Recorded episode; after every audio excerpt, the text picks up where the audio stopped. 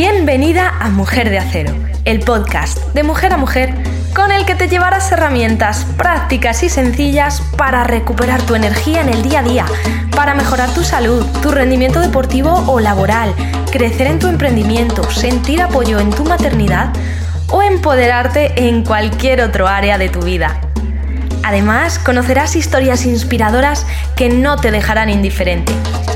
Bienvenida a tu mejor versión Bienvenida a Mujer de Acero. Dicen que soy una mujer de acero.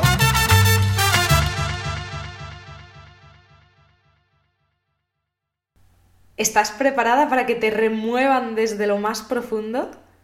¿De que te entren ganas de aventura?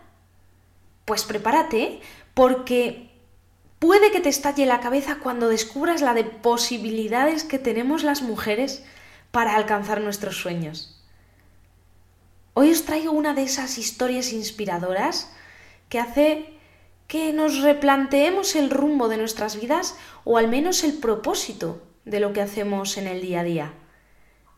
Una historia contada en primera persona por una mujer que decidió dejar a un lado su comodidad y su seguridad laboral en España por materializar un sueño. Un sueño que además es de esos que comparte mucha gente, pero que se queda solo en eso, un deseo o en un ojalá yo pudiera, por la cantidad de bloqueos y barreras que nos ponemos y que nos hacen creernos que no es posible. Es el sueño de viajar. Y ella no lo hace de cualquier manera. Nuestra protagonista de hoy tiene una misión. Recorrer el mundo corriendo para dar a conocer diferencias y similitudes entre culturas, ayudar a la integración de las personas y al desarrollo de los lugares que recorre zancada a zancada. Todo un ejemplo de mujer que no podía faltar en este programa, que hoy viene a inspirarnos con su proyecto Kilómetros para el Mundo. Pero nadie mejor que ella misma para contarnos su periplo, así que desde Guatemala, al otro lado del micrófono, Clara, Bienvenida. Hola, hola, Vero. Muchas gracias a ti en primer lugar por invitarme al programa y a todas y todos los, los oyentes, que me hace mucha ilusión participar en el, en el podcast. Bueno, has contado de maravilla quién soy y mi historia.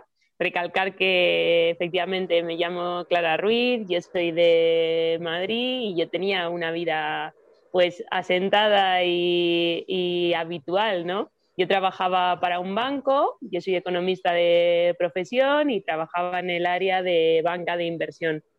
Eh, cuando un día dejé todo para dar la vuelta al mundo corriendo y di vida a mi proyecto que llamé Kilómetros para el Mundo. Esto fue en octubre de 2019, pero para ello no, no fue una decisión impulsiva, ¿no? Es una decisión que tomé con tiempo, empecé a ahorrar, estuve más o menos un año ahorrando y también comunicándolo al entorno, que era importante que pues, familia y amigos se quedaran tranquilos, porque yo es una cosa que no, que no había visto en mi, en mi gente cercana, ¿no? Nadie había dejado su curro para irse a viajar con una mochila a la espalda hay mucha gente que lo hace, pero yo en aquel momento no había conocido a nadie.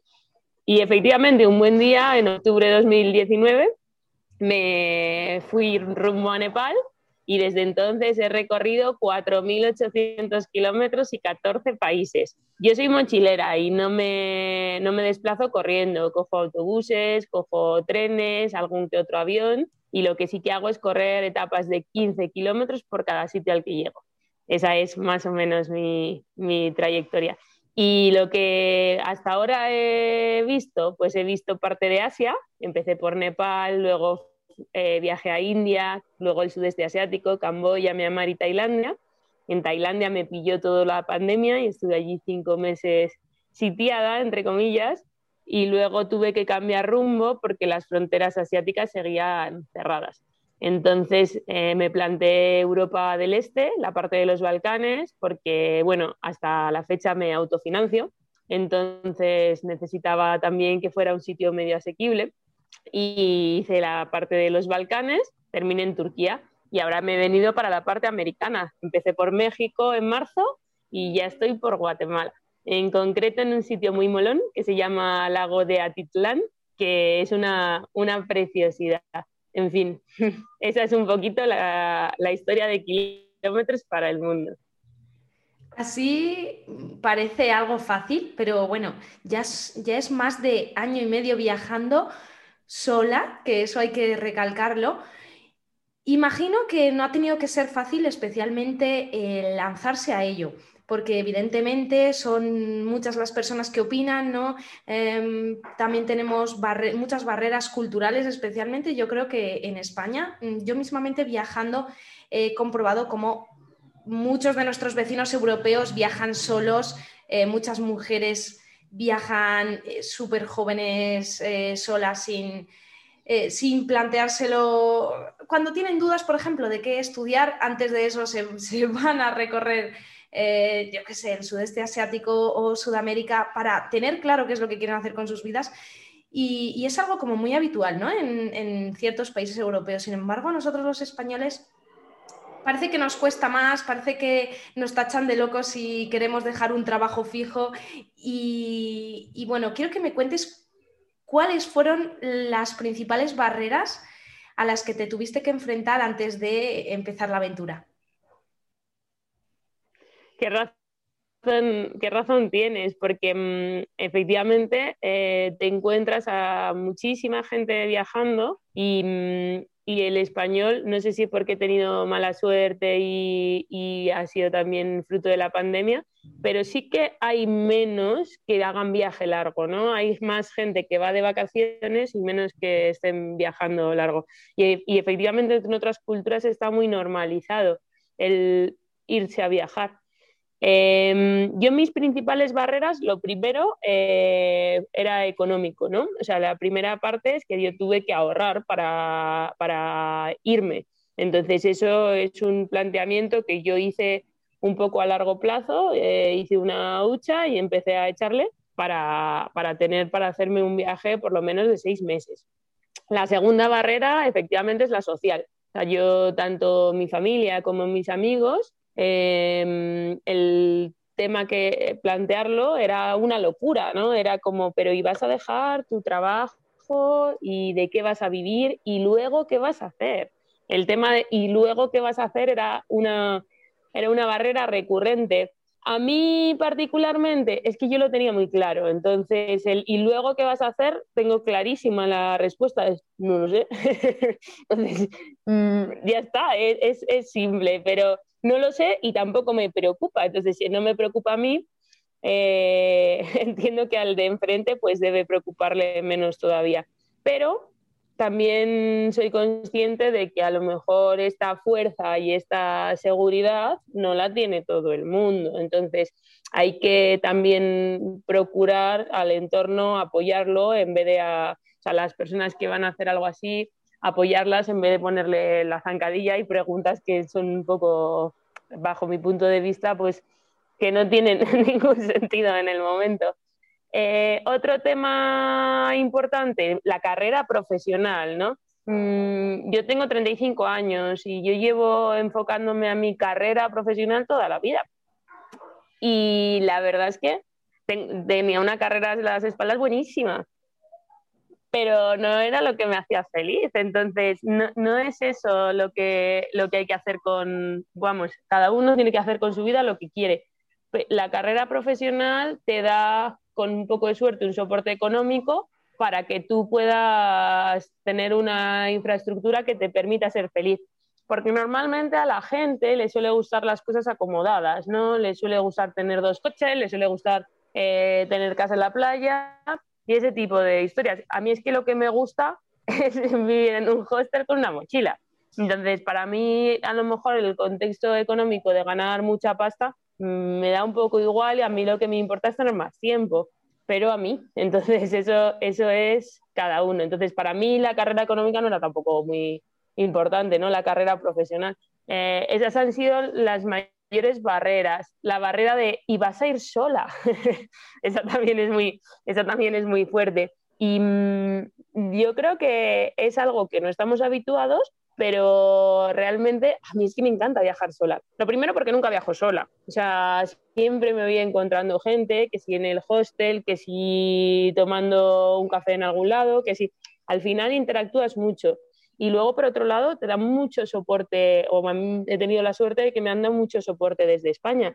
Yo esta, acabo de dejar a unas amigas, que es la tercera vez que vienen a verme, que, es, una pasada. Eh, gracias a las comunicaciones, yo interactúo un montón con mi familia, con mis amigos, con gente de España, eh, gracias a esto, gracias al Zoom, gracias al WhatsApp, gracias a, a, este tipo de medios. Entonces, lo de ¿ibas a ir sola? Pues sí, por el libro voy a ir sola, pero no voy a estar sola. Y la siguiente barrera es, y como mujer. Entonces, claro, lo de mujer a mí me hace también mucha gracia porque yo particularmente he tenido más ventajas que desventajas como mujer. Y esto te lo explico. O sea, lo primero es que yo soy muy consciente de que nosotras somos más vulnerables en ciertas cosas, ¿no? Eh, a lo mejor mm, a mí, por muy atlética que esté, un tío de, dos metros y ya ni te cuento tres, pues me dan dos empujones y, que acabo en el suelo. Pero mm, a, partir de del, del, punto de que me considero más vulnerable, también mm, tengo más ojo. Entonces, por ejemplo, procuro no meterme en muchos líos. ¿Qué quiero decir? Yo, por ejemplo, evito salir por la noche en zonas que no conozco. Cuando algún camino, alguna cosa me da mal rollo, paso de ello.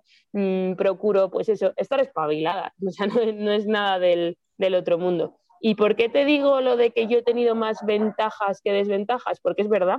O sea, por ejemplo, a mí con mi mochilota me han dejado el asiento en algún autobús de estos locales de India, estoy pensando que van petados. Pues gracias a ser una chica ir con mochila, a mí, gracias a ser una chica, si he tenido que llamar a una puerta a pedir agua haciendo un trekking, pues quien me ha abierto me ha visto con buenos ojos. Imagínate a ti que te llaman ahora mismo a la puerta.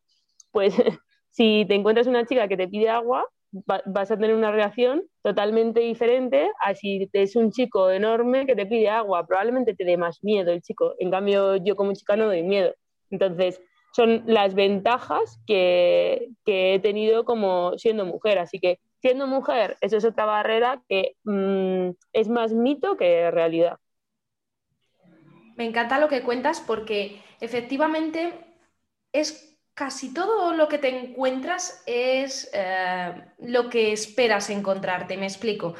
Mm, yo soy de las que piensa que el 99% de las personas de este mundo son buenas personas y si vas buscándolas y si vas ah, vibrando en positivo y si solo te eh, enfocas en, en, esa gente, es la gente que te vas a encontrar. Si no pones el foco en lo negativo, probablemente no tengas, no tengas ciertos problemas evidentemente no, no, te vas a ir arriesgando, ¿no? Como bien has dicho, no vas a salir por la noche o no vas a ir a, a sitios conflictivos o sitios peligrosos. Luego también vas escuchando qué, te, dice ese sexto sentido de mujer, pero si te, si te centras en todo lo que te pueda aportar positivo la gente, estoy segura de que no vas a tener ningún, ningún problema. Además que hay muchísima gente esperando a tenderte una mano y ayudarte. Y que luego viajar sola realmente es como más acompañada estás por lo que comentas. Tienes a mucha gente apoyándote y siguiéndote desde España, gracias a las redes sociales, desde todo el mundo. Están empezando cada vez mm, más personas a conocer tu proyecto. Y también ah, hay que entender que cuando se viaja sola o solo, también a los hombres les pasa, acabas conociendo a más gente que si viajas en grupo, porque cuando vas con otras personas te, te, centras solo en tus acompañantes o no te abres tanto porque no tienes esa necesidad de entablar una conversación. Así que qué mejor que esta forma de viajar para descubrir más una cultura, para ah, conocer mm, otras formas de vida y para, para dejarte atrapar por, por mm, gente desconocida que se pueden volver grandes amigos. Seguro que esto te ha sucedido.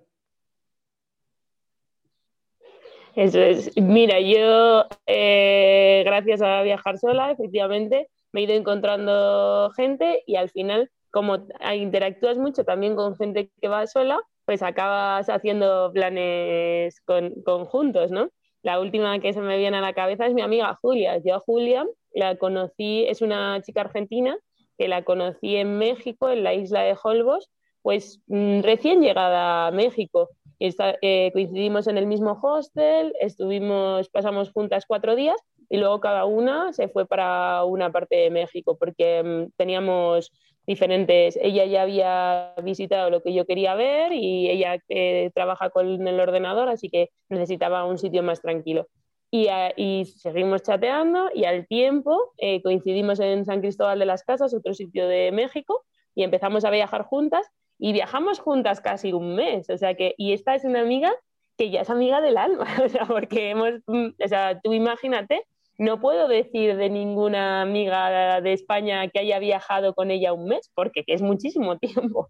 Entonces, son otro tipo de amistades, yo digo que son más intensas, porque mm, son 24 horas normalmente, y son menos duraderas, ¿no? O sea, es muy intenso y corto. Y entonces a lo mejor haces un trocito de camino y luego te separas y, empiezas a viajar con otra persona pero luego es verdad que sigues interactuando. Otra amiga mía que conocí en un centro de voluntariado en Myanmar, luego se vino conmigo a Serbia, hicimos juntas toda la parte de Serbia, o sea que al final es eso, son los amigos del camino que sé que son muy bonitas esas amistades también. Es fantástico, sin duda. Volviendo a Em, ese bloqueo o ese miedo de mucha gente de, oye, cuando vuelvas a tu vida o cuando quieras volver a un trabajo en España o en un lugar fijo, ¿qué va a pasar? ¿Qué, ¿Cómo lo vas a hacer?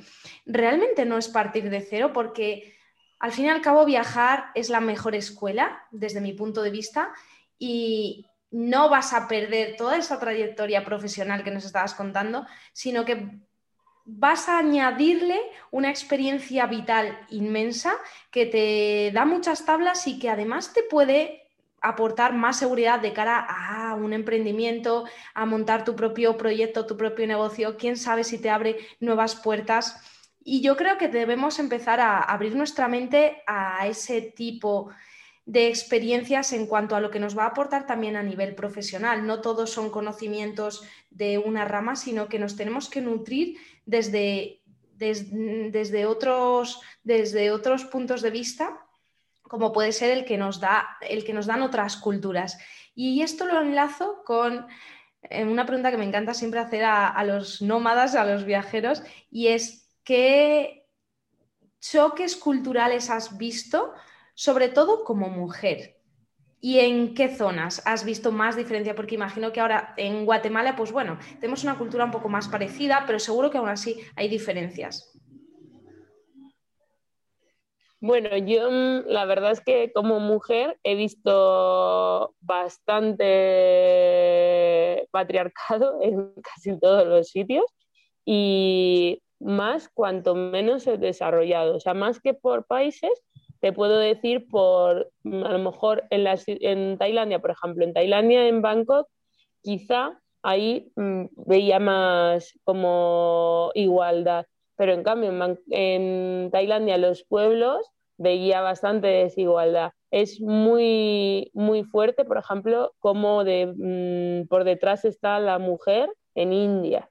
en India, eh, la mujer no puede ni comprar terreno o sea, es una es bárbaro. Yo estuve en una, en una fundación, la Fundación Vicente Ferrer, que me invitaron allí porque si pasas por allí te suelen invitar y estuve viendo las instalaciones y estuve viendo todo. Ellos tienen mucho, o sea, mucho apoyo para la mujer, tienen proyectos y entonces ahí entendí, entendí un poco de las aberraciones que, que, sufren, ¿no? O sea, que están totalmente eh, infravaloradas con respecto a los hombres.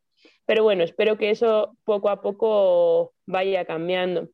Aquí en Sudamérica, efectivamente, la cultura es más parecida a la española, porque tenemos las mismas raíces, pero al igual mm, la mujer está muy por detrás del hombre y eso es algo que hay que intentar cambiar. Y es la mujer la que cocina y es la mujer la que lleva a los críos, entonces eso se nota.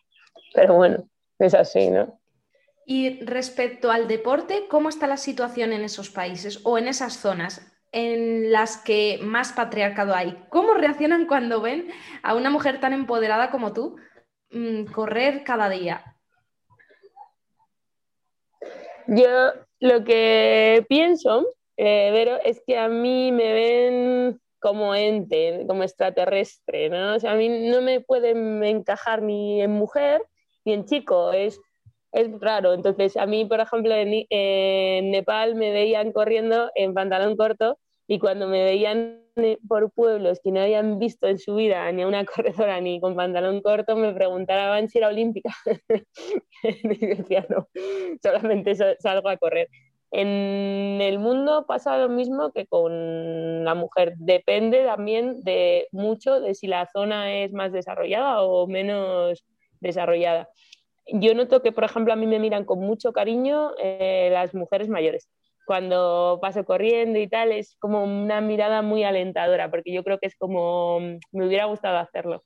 Y, y en general, pues eso, llamo bastante la atención, porque imagínate verme corriendo y encima mm, que eso, que he respetado bastante poco lo del, lo del pantalón largo, porque me, me asaba de calor, tía. Entonces, incluso por India he corrido con pantalones cortos casi siempre.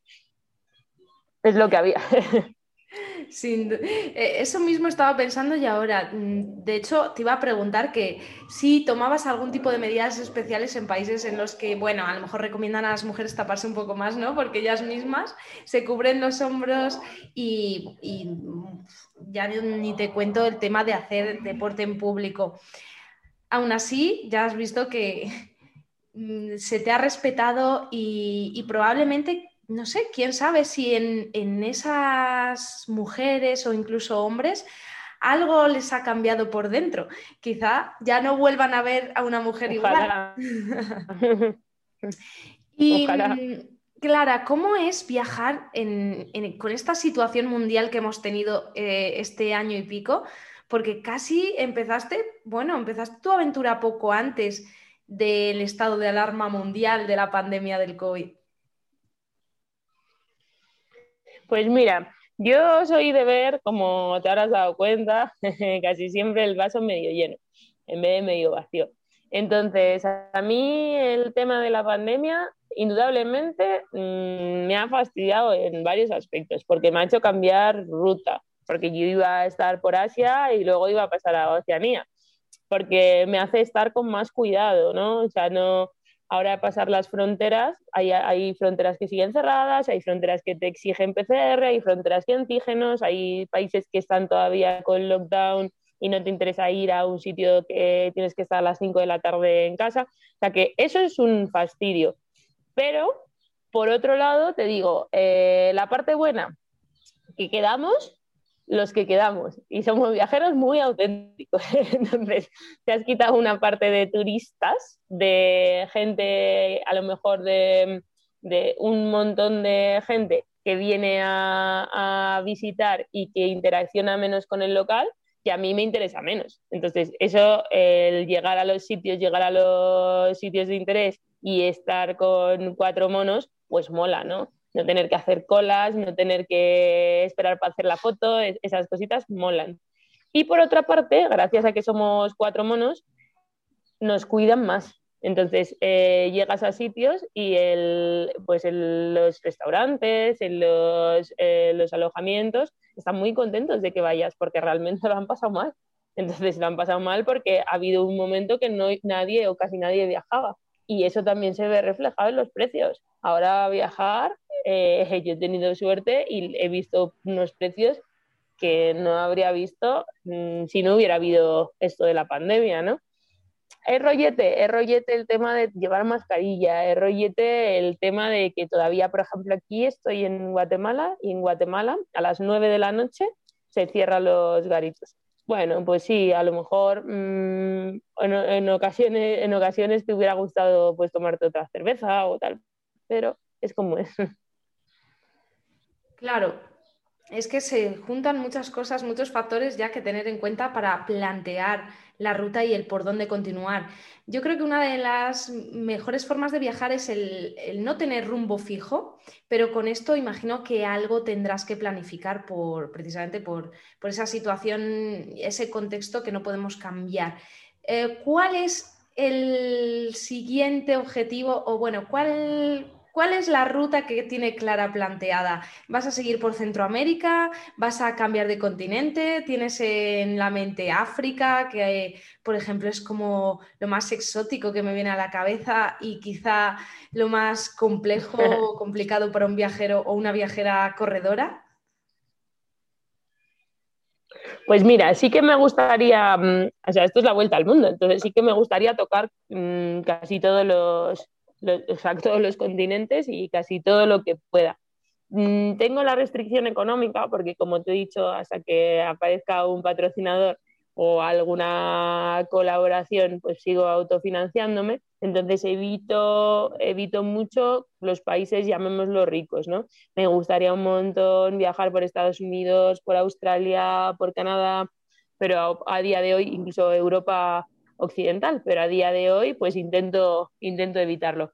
Entonces, África está en mi lista, pero ah, ahora mismo lo que sí que sé que estoy haciendo es bajar desde México hasta lo que pueda para abajo. Entonces, estoy en Guatemala, lo siguiente será Honduras probablemente, luego Nicaragua y así iré bajando Centroamérica, Sudamérica y lo que me echen. Así que no hay bloqueos ni miedos a ningún país, por ejemplo, mm, Centroamérica, no sé, El Salvador, Honduras, pueden mm, parecer países bastante peligrosos. ¿Cómo, cómo te lo tomas? Bueno, em, también parecía peligroso México y también parecía peligroso Guatemala. Con cuidado, pero con precaución. Entonces, yo sé que en Honduras eh, ojos abiertos, procurarme no meter en sitios así que no molen, pero tampoco por eso voy a evitarlo. Es que hay un par de cosas que me apetece mucho ver. Y estoy segura de que esa gente te va a coger con los brazos abiertos porque lo que dices, al final están deseando que, vaya gente y más en, en, esos lugares que quieren salir adelante, que buscan tener otras fuentes de ingresos como puede ser el turismo. Así que hay que darle sin duda una oportunidad. Muy bien, oye, bueno, ahora mm, seguro que muchas mujeres que nos escuchan se están planteando, oye, ¿cómo, ¿cómo podría yo hacer algo así? ¿O cómo puedo romper con mis miedos, ya no solo para viajar, sino, por ejemplo, para emprender un proyecto, un negocio, lo que sea? ¿Qué mensaje les mandarías? A las chicas que, tienen miedos y que no saben cómo vencerlos? Que adelante, que de verdad que adelante. Y mm, cuando hay ese tipo de miedos, lo mejor que se puede hacer es comentarlo entre nosotras. Entonces hay que buscarse el foro y seguro que hay alguien cercano, yo misma o, o tú, Vero, que también sé que tú también has pateado mucho, hay, alguien cercano que te puede apoyar, incluso dar un punto de vista pues parecido. Eh, hay, gente que es fuerte moralmente y no necesita esos apoyos, pero nunca están de más. Entonces hay, hay que comentarlo en el foro adecuado. A lo mejor el foro de tu marido, pues en ese momento no es el adecuado, pero a lo mejor el foro de las chicas, pues ¿por qué no? ¿Sabes? De las mujeres de acero. Claro, y, nutrirse de otras experiencias de, otras mujeres, también hombres, ¿por qué no? Y quizá huir un poquito de los comentarios negativos que no nos aportan. Al final la opiniología nos aleja de muchos objetivos. Bueno, y antes de, que nos cuentes cómo podemos ayudarte a financiar este proyecto tan bonito y qué objetivo solidario hay detrás, quiero tocar un poco el tema de la carrera, porque estás haciendo 15 kilómetros todos los días o prácticamente todos los días. ¿Cómo te preparaste físicamente para ello y cómo te sientes eh, acumulando tanto volumen de entrenamiento? Porque em, evidentemente al final el cuerpo acaba, necesita sus recuperaciones para no solo mm, seguir progresando y mejorando sus rendimientos, sino también para evitar caer en una lesión? Pues mira, a ver, yo te tengo que contar un poco mi trayectoria deportiva, que es que yo antes justo de partir eh, entrenaba con un equipo de atletismo, los Mirmidon se llamaba, y competía. Entonces sí que estaba bastante a tono, ¿no? O sea, no, no empiezo a hacerme 15 kilómetros del sofá a 15. O sea, que yo estaba fuerte, aunque yo no había hecho esta rutina nunca. Eh, empiezo a hacerla y me doy cuenta que me va bien. Eh, me cuido mucho, estiro, eh, como bien, mm, llevo un foam roller, o sea, un rulo de estos enormes, lo llevo atado en la mochila y me lo paso todos los días. Me doy masajes cuando puedo. Y yo creo que ya mi cuerpo ha asimilado que esto es una rutina. Entonces, no tengo, no tengo lesiones. Alguna vez tengo algo más cargado, y alguna vez me duele algo, pero nunca, por ahora, toco madera, eh, no ha sido limitante. Eh, sí, sí que alguna, pues siempre tienes alguna cosita, pero nunca ha sido, ha sido limitante. Tengo muy buena genética, eso es, verdad, y, y, es cierto, y me lesionaba muy poco antes y competía fuerte, y ahora pues tampoco. es lo que hay. Y sobre todo tienes muy buena energía y muy buena vibración y eso también la mentalidad es imprescindible. Como entrenadora, eh, que, además insisto yo muchísimo en esto, tengo que hacerte una pregunta y es, aparte de correr, ¿complementas con entrenamiento de fuerza o con alguna otra rutina de ejercicio?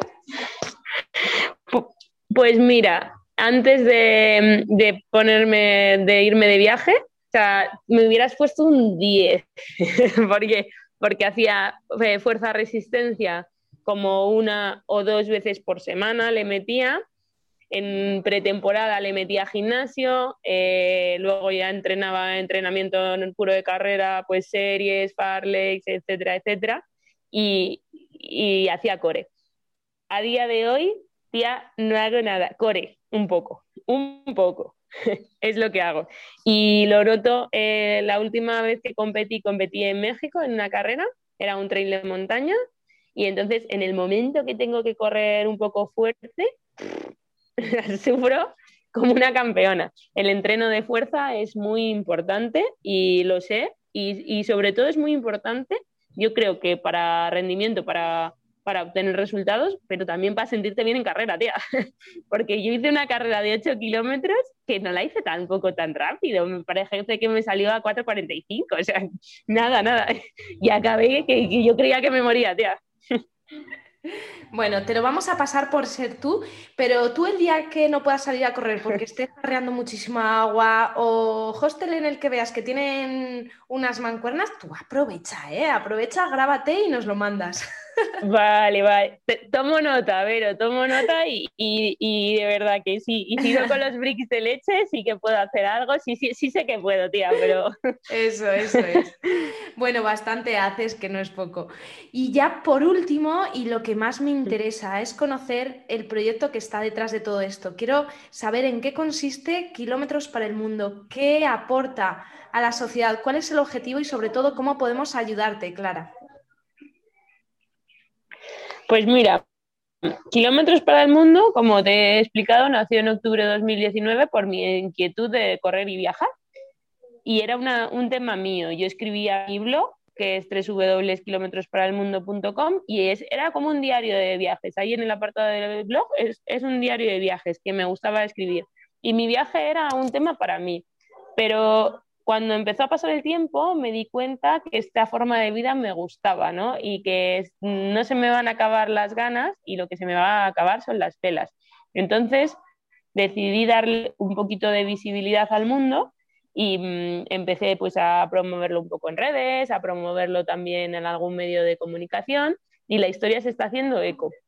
Además, le di un contexto solidario. Me puse en contacto con una funda de Valencia que tenía una iniciativa muy molona y que a mí me parecía que pegaba mucho con mi proyecto, que se llama Yo doy mis pasos, y lo que hago es computar los kilómetros que hago para ellos, que lo transformen en dinero para la investigación a la esclerosis múltiple. Y me han hecho embajadora suya, y etcétera, etcétera. Esto se llama Yo doy mis pasos y es la Fundación GAEM.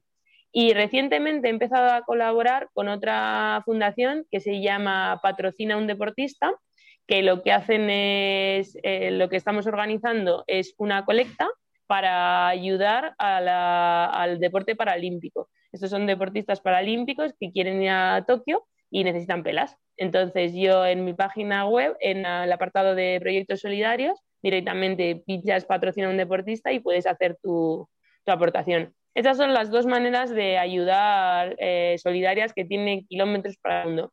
Y a día de hoy estoy buscando otras vías de financiación. ¿Qué, podemos hacer las, las, que me escucháis por aquí y, y, queréis echar un cable? Pues lo primero, seguirme en mis redes, que es eh, Instagram es arroba kilómetros para el mundo, y hacer eco de mi proyecto, porque yo creo que alguna marca, que alguna colaboración con una revista, porque también creación de contenido, eh, promoción de marcas, incluso si, si, sale incluso alguna iniciativa para potenciar algo, algo el turismo, ¿no? Pues algún grupete que se me venga a correr conmigo o algo así, pues me vendría fenómeno para poder seguir costeándome mis aventuras. Pues ya sabéis, estaremos muy, vamos, yo la primera estaré muy al tanto, intentaré compartir todo lo que pueda y os animo a todas a que entréis a la web para que veáis esas colaboraciones y esos proyectos solidarios tan bonitos y que con poquito, simplemente compartiendo en redes, pues ya estamos, ya estamos aportando más de lo que creemos. Así que vamos a seguirte muy de cerca, Clara, te doy la enhorabuena sobre todo por tu ejemplo, porque necesitamos más mujeres como tú que nos inspiren en cada día, que como digo, no solo es para que nos animemos todos a viajar, porque no, eh, no tiene por qué ser el propósito de todo el mundo, sino para que nos lancemos a vivir la vida que, nos hace felices y, a no conformarnos con, bueno, con lo primero que, que nos da una falsa seguridad. Así que, de verdad, muchísimas gracias, Clara. Te dejo micro abierto para que nos des unas últimas palabras y, lances el mensaje que quieras. Bueno, pues muchas gracias a ti, Vero, a las oyentes y repito, cualquiera que tengáis una inquietud, lo primero adelante y si no es posible, estamos juntas para lo que haga falta. Muchísimas gracias, Clara. Os dejo el enlace a su web y a sus redes en la descripción del episodio y la seguiremos muy, muy de cerca. Gracias por todo, a ti que nos estás escuchando y sobre todo a Clara y le mandamos millones de besos hasta Guatemala. Que siga adelante ese viaje. Gracias a vosotras y un beso enorme desde Guatemala. Chao, chao, chao.